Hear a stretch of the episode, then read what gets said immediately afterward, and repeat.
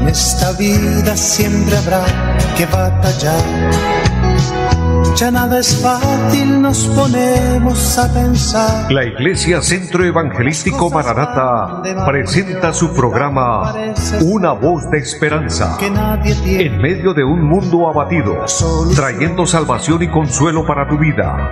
Con la dirección del pastor Hernando Fonseca. Bienvenidos. Volverá, volverá, Muy buenas tardes a todos, amables oyentes. Qué gozo grande saludarles, bendecirles una vez más en el nombre del Señor, deseando la bendición de Dios para todos, que estén pasando una tarde bendecida, una tarde eh, alegre con el Señor y en este momento contentos de que podamos disfrutar de un ambiente espiritual con la palabra bendita del Señor. Saludo a mi amigo André Felipe, quien está en la parte técnica, y a todo el equipo de trabajo de Radio Melodía, y muchas bendiciones eh, para todos aquellos eh, amables y fieles oyentes en los diferentes lugares, aquellas personas fieles que están ahí eh, al pendiente de la programación y que están siendo edificados con la palabra del Señor, pero los que también tal vez por primera vez nos pueden estar escuchando, Dios los bendiga los que nos siguen a través de las redes sociales, a través del Facebook. Es una bendición saludarles y eh, motivarles para que continúen con nosotros. Este es un tiempo de bendición, un tiempo donde le damos prioridad a la palabra bendita del Señor. Amados, como siempre, eh, es nuestra buena costumbre, nuestro buen hábito, iniciar orando a Dios. Orando al Señor porque de Él dependen todas las cosas, dependemos de su santa y bendita gracia, dependemos de su voluntad. Entonces yo les, les motivo, les invito para que me acompañen en unas palabras de, de oración, de agradecimiento a Dios, porque Él nos da la vida, la salud, las fuerzas, en fin, y todo se realiza por su gracia y por su misericordia. De hecho, usted puede, querido hermano, amigo, presentar su petición, su necesidad delante del Señor. Oremos a Dios, Padre, y buen Dios que está en el cielo, le damos toda la gloria y toda la honra. Le agradecemos porque nos da esta oportunidad una vez más realizar el programa y a través de estos medios transmitir la palabra de Dios, la voz de Dios a muchos corazones. Bendice a cada uno allá a la distancia. Dios, al que está enfermo, le pedimos que le sane. Aquel que siente culpa o que ha fallado, perdónale, Señor. Lava con tu sangre preciosa nuestras vidas y límpianos. Ayúdanos, Dios, para hallar gracia delante de ti y ser ministrados y edificados con tu palabra. Bendice Dios esta emisora, bendice los medios por los cuales el programa es realizado. Nuestro país, Colombia y el mundo está en tus manos. Esperamos y dependemos de ti, Señor, de la bendición que viene de lo alto. Por Jesucristo nuestro Señor lo creemos, lo declaramos y damos muchas gracias. Amén. Amados, confiamos fielmente en el Señor, confiamos en su ayuda, en su misericordia y como dice la palabra del Señor, para Dios todo es posible y esto nos bendice de una manera grande saber que tenemos un Dios omnipotente, un Dios que todo lo puede, pero sabe que dentro de esta gran realidad también el Señor nos comparte un privilegio, una bendición maravillosa, porque Él dice, para el que cree todo es posible. Veo que en esto nos da eh, una puerta abierta, de que si para Dios todo le es posible, entonces para el que cree también. Significa que allí nos, nos acerca hacia la bendición, nos acerca hacia el milagro, nos acerca a la respuesta. Por eso les invito a creer, a creerle al Señor cada día y a confiar en su palabra y a confiar en sus promesas. Es, indispensable confiar y apoyarnos en las promesas de la palabra del Señor, reconociendo que el Señor no falla, el Señor no miente. Dice en el libro de los números en el Antiguo Testamento, que Dios no es hombre para que mienta, ni hijo de hombre para que se arrepienta. Él dijo, y Él hará, Él cumplirá su palabra. Él cumplirá su promesa. Por eso, recuerden mis amados que hay un anuncio importante que todos los días transmitimos y es que el Señor prometió volver por nosotros. Mira, desde que el Señor estaba aquí en la tierra, desde que Él predicó su Evangelio Santo, y estuvo con sus discípulos y con las grandes multitudes que lo seguían y en medio de los milagros que se realizaban eh, alimentando a las multitudes, sanando a todo tipo de enfermos, en fin, liberando los cautivos, también el Señor eh, se centró a dar una palabra especial y dejó esto muy claro en el capítulo 14 del Evangelio según San Juan. Le dijo a sus discípulos, vendrá el momento de que también hay pruebas. Él utilizó el término turbación cuando les dijo, no se turbe vuestro corazón, crean en Dios, crean también en mí.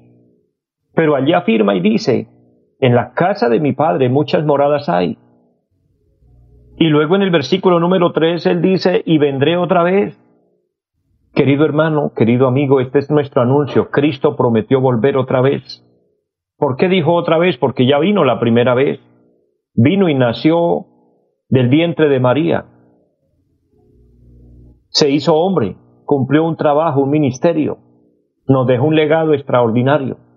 Dejó su Evangelio Santo, pero no solo eso. Él murió en la cruz él pagó por nuestras culpas. Fue la ofrenda o sacrificio a Dios en rescate por la humanidad porque estaba escrito sin derramamiento de sangre no había remisión de pecados. Por eso el Señor derramó su sangre santa, inmaculada, pura. Fue a la tumba, pero no se quedó ni en la cruz, ni se quedó en la tumba. Resucitó al tercer día. Y después de haber resucitado, dio testimonio de que Él estaba vivo, se apareció en varias ocasiones a, sus discípulos. Fue unas experiencias extraordinarias cuando algunos que iban camino de Emaús, el Señor se les apareció. Se le apareció a María, se le apareció nuevamente a los discípulos, faltando Tomás, y finalmente se le apareció a Tomás. Y así hubieron apariciones consecutivas cuando ellos estaban también allí en el lago pescando. Eh, tristes, aburridos porque habían perdido a su maestro. Era verdad, lo habían visto morir.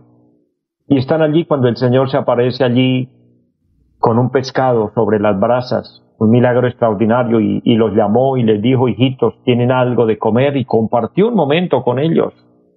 Les dio, como dice el escritor a los Hechos de los Apóstoles, pruebas indubitables. No quedó ni una duda de que Él había resucitado, pero lograron tener el gran privilegio según Hechos capítulo 1, versículo 11, de que habían algunas 500 personas viéndolo cuando él fue llevado al cielo, cuando él se fue, fue alzado hasta que lo ocultó una nube, dice la palabra de Dios.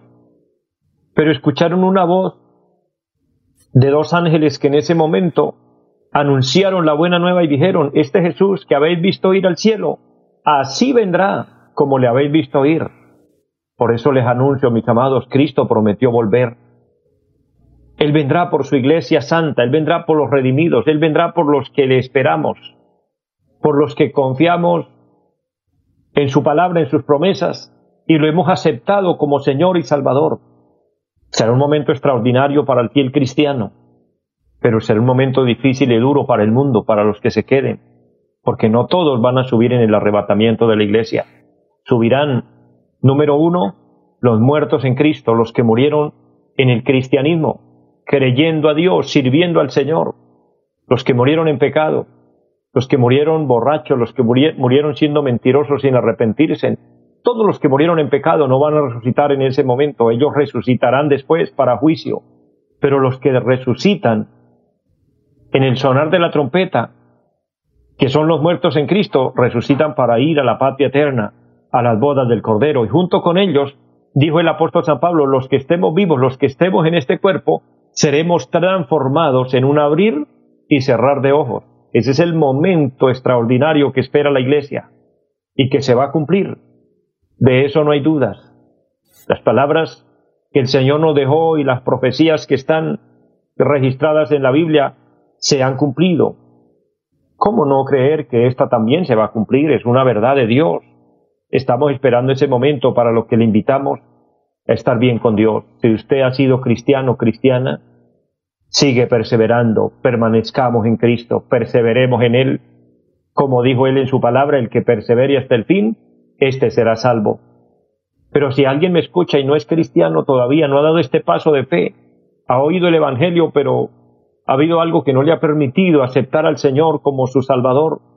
No importa si usted es religioso o no, no estamos hablando de religión, no estamos hablando de, de buena conducta o de buenas obras para por eso ser salvos. Pues las buenas obras sí se deben hacer, pero por haber sido salvos. Pero lo que nos hace salvos es única y exclusivamente aceptar a Cristo como nuestro Señor, como nuestro Salvador. Por eso al final del programa estaremos orando para aquella persona que quiera reconciliarse o aceptar al Señor en su corazón. Creo que es un llamado abierto, un llamado especial, no de nosotros, sino de Dios hacia nuestro corazón, hacia nuestra alma, ya que Él quiere su salvación y mi salvación. Así que Dios lo bendiga mucho y que podamos entender este propósito de Dios en salvar al hombre. Hago un paréntesis y quiero recordarles nuestra dirección en pie de cuesta donde nos congregamos, allí en la carrera séptima número 371 del barrio Amaral o conocido como zona centro. Quien desee visitarnos sería un honor grande y quien permita que le pastoreemos será una bendición. Es nuestro trabajo, nuestra tarea, eh, conducir las almas a la patria eterna, estudiar la palabra de Dios y enseñarla, dar orientación bíblica. Nuestra ayuda es espiritual, nuestro trabajo es espiritual, es trabajar por lo eterno, por lo que a vida eterna permanece, como dice el Señor. Así que le invitamos.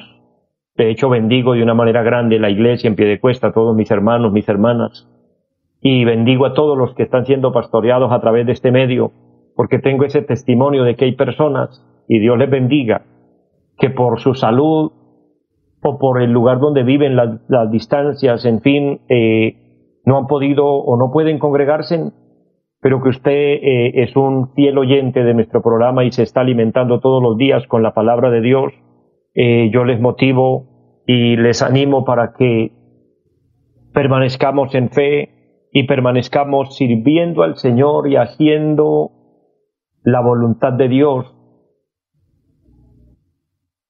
porque ese es el la puerta de entrada al cielo, recordando que en San Mateo capítulo 7, el versículo 21 dice la palabra, no todo el que me dice Señor, Señor entrará al reino de los cielos, sino el que hace la voluntad de mi Padre que está en los cielos. Hay que hacer la voluntad de Dios. Por eso el Señor nos llamó a que seamos su pueblo, a que seamos sus hijos y que estemos sometidos a su voluntad. Y Él nos dio el ejemplo. Él vino a hacer la voluntad del Padre. Pero enseñándonos a orar también nos enseñó a que pidamos que se haga la voluntad de Dios como en el cielo, así también en la tierra. Que Dios nos ayude, mis amados, y podamos hacer la voluntad de Dios y servir al Señor. Recuerden también eh, nuestro número telefónico cuando deseen comunicarse y eh, recibir alguna orientación, el 318-767-9537, donde estamos dispuestos para orientarle en su vida y ayudarle para que usted eh, le sirva al Señor y haga la voluntad de Dios. Dicho esto, mis amados, quiero eh, dejar una palabra en su corazón. Y en el libro de Josué, en el Antiguo Testamento, este es el libro número 6 en la Biblia, está de Génesis a Deuteronomio, que es el Pentateuco, y luego el, el capítulo 1 del libro de Josué inicia un quinto libro, y es adjudicado a Josué, un gran líder de Israel, y él recibió eh, unas palabras extraordinarias, unas promesas grandísimas de parte de Dios. Y quiero que reflexionemos sobre lo importante que es las promesas de Dios. Cuando Dios nos promete algo, cuando Dios dice que va a hacer algo, Dios lo hace, Él lo cumple. Hay personas en la tierra que tienen esa cualidad, prometen algo y, cumplen. Hay padres que le prometen a sus hijos que los van a ayudar, que los van a bendecir, que van a estar con ellos y efectivamente lo cumplen. Dios bendiga a esos padres.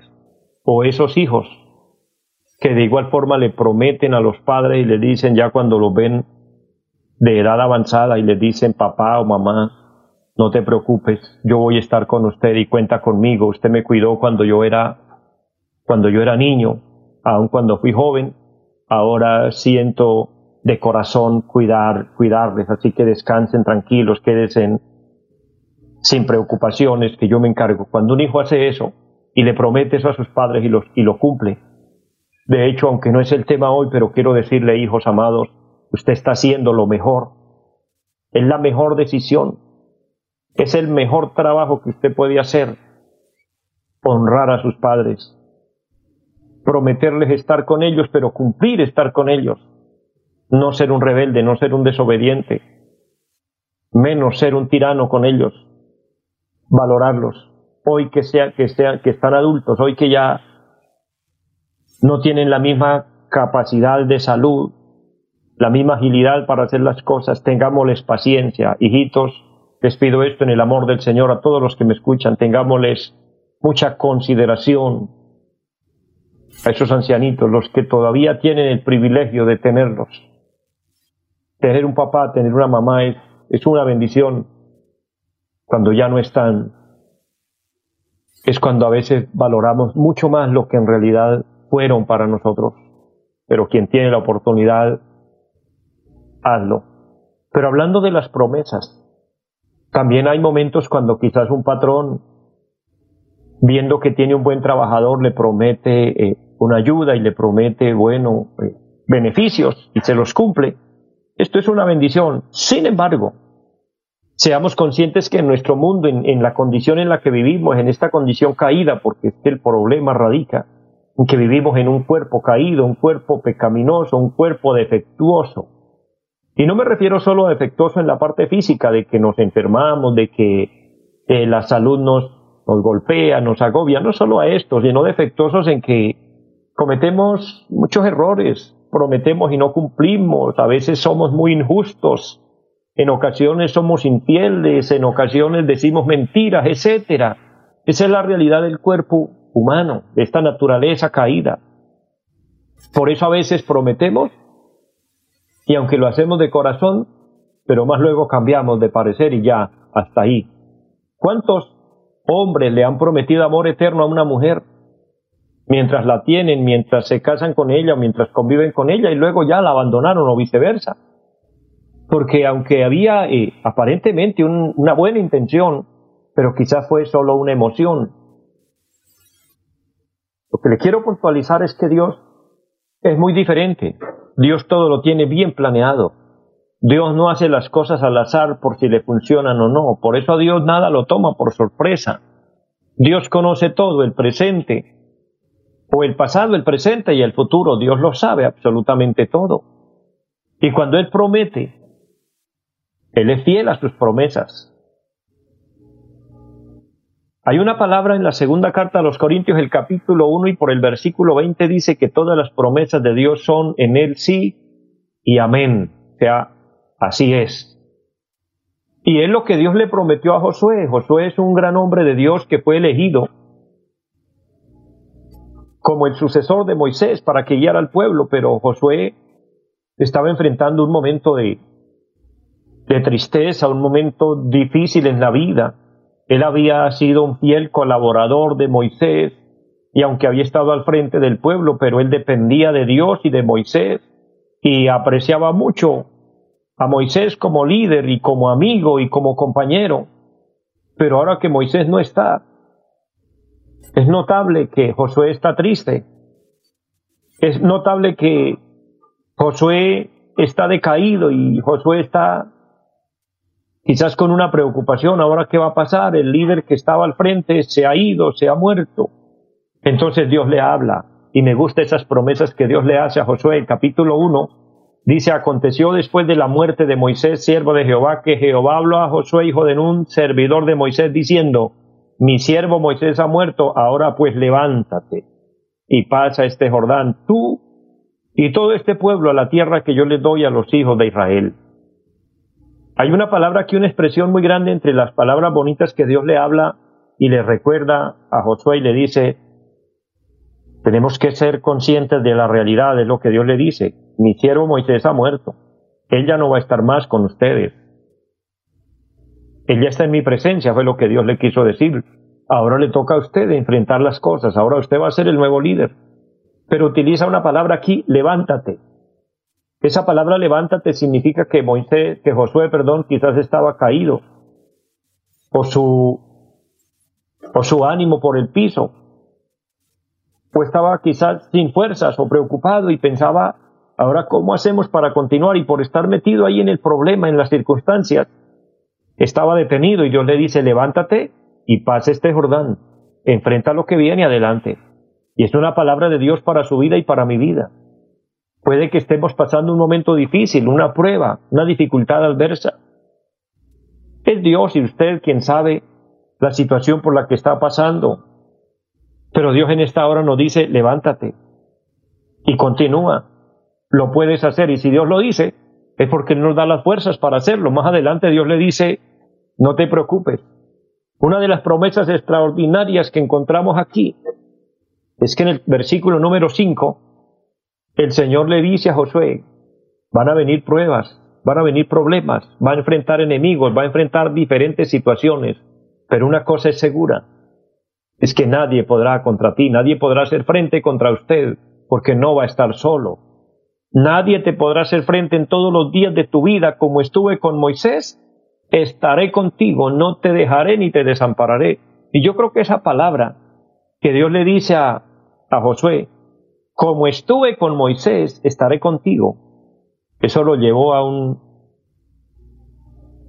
como a recordar, como analizar cómo fue Dios con Moisés. Y nadie más, quizás como Josué era uno de los que sabían cómo Dios había respaldado a Moisés. Y ahora Dios le está garantizando esto y le está diciendo, yo respaldé a Moisés, lo voy a respaldar a usted. Así como estuve con Moisés y Moisés fue honrado en mi presencia, usted también y yo le quiero decir, querido hermano, ya finalmente, y a todos los que me escuchan, siervos, siervas de Dios, ni Moisés ni Josué ya no están hoy, ellos están en la presencia de Dios. Hoy el Moisés y el Josué es usted y soy yo, y Dios nos da esta promesa, yo estaré contigo. Podrás salir adelante. Los problemas no te van a derrumbar. Las pruebas no van a acabar con usted, no es lo último, no. Todavía hay camino. Todavía si estamos respirando y tenemos vida es porque Dios tiene todavía propósito para que los realicemos así sea en el último momento. Tengamos fe y confianza que Dios va con nosotros. Y aprovecho este último minuto. Aquel hombre, aquella mujer que quizás está apartado del Señor o que quiere aceptar al Señor, le invito a que experimente con Dios la diferencia que es tener a Dios como nuestro compañero, como nuestro amigo, como nuestro apoyo, pero tenemos que aceptarlo invitarlo. Así que oremos pidiéndole perdón y aceptándolo en nuestro corazón. Ora de esta manera, Padre y buen Dios que está en el cielo, en el nombre de Jesucristo, te pido perdón por mis pecados. Reconozco que he fallado, pero también entiendo que la sangre de Jesucristo me lava y me limpia de mi pecado. Te invito como Señor y Salvador para que entres en mi corazón.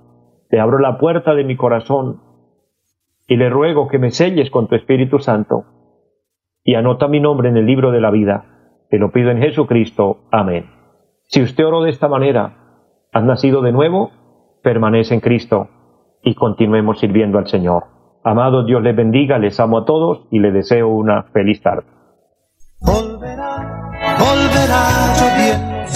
Los invitamos a nuestra reunión en los días martes 7 de la noche, culto de oración Jueves 7 de la noche, enseñanza bíblica. Domingos 9 y 30 de la mañana, culto para toda la familia. Y 5 de la tarde, culto evangelístico. Los esperamos en la carrera séptima, número 371, Barrio Amaral Piedecuesta. Llámenos al 318-767-9537. Volverá, volverá, volverá. En esta vida siempre habrá que batallar ya nada es fácil, nos ponemos a pensar. La Iglesia Centro Evangelístico Mararata presentó su programa Una voz de esperanza. Los esperamos en nuestra próxima emisión. Volverá, volverá, yo bien lo sé. Y mi alma ya se desespera por volar